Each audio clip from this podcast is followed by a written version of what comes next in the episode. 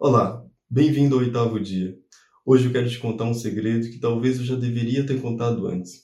A verdade é que nem sempre eu e você vamos ter vontade de orar, de jejuar, de ler a Bíblia, de buscar mais a Deus. Mas aqui está um truque. Cada vez que você renuncia à sua carne para alimentar o seu espírito, Deus vai honrar a sua vida. Ele vai falar ao seu coração, ele vai fazer algo grandioso. E no final você vai ter visto que valeu a pena.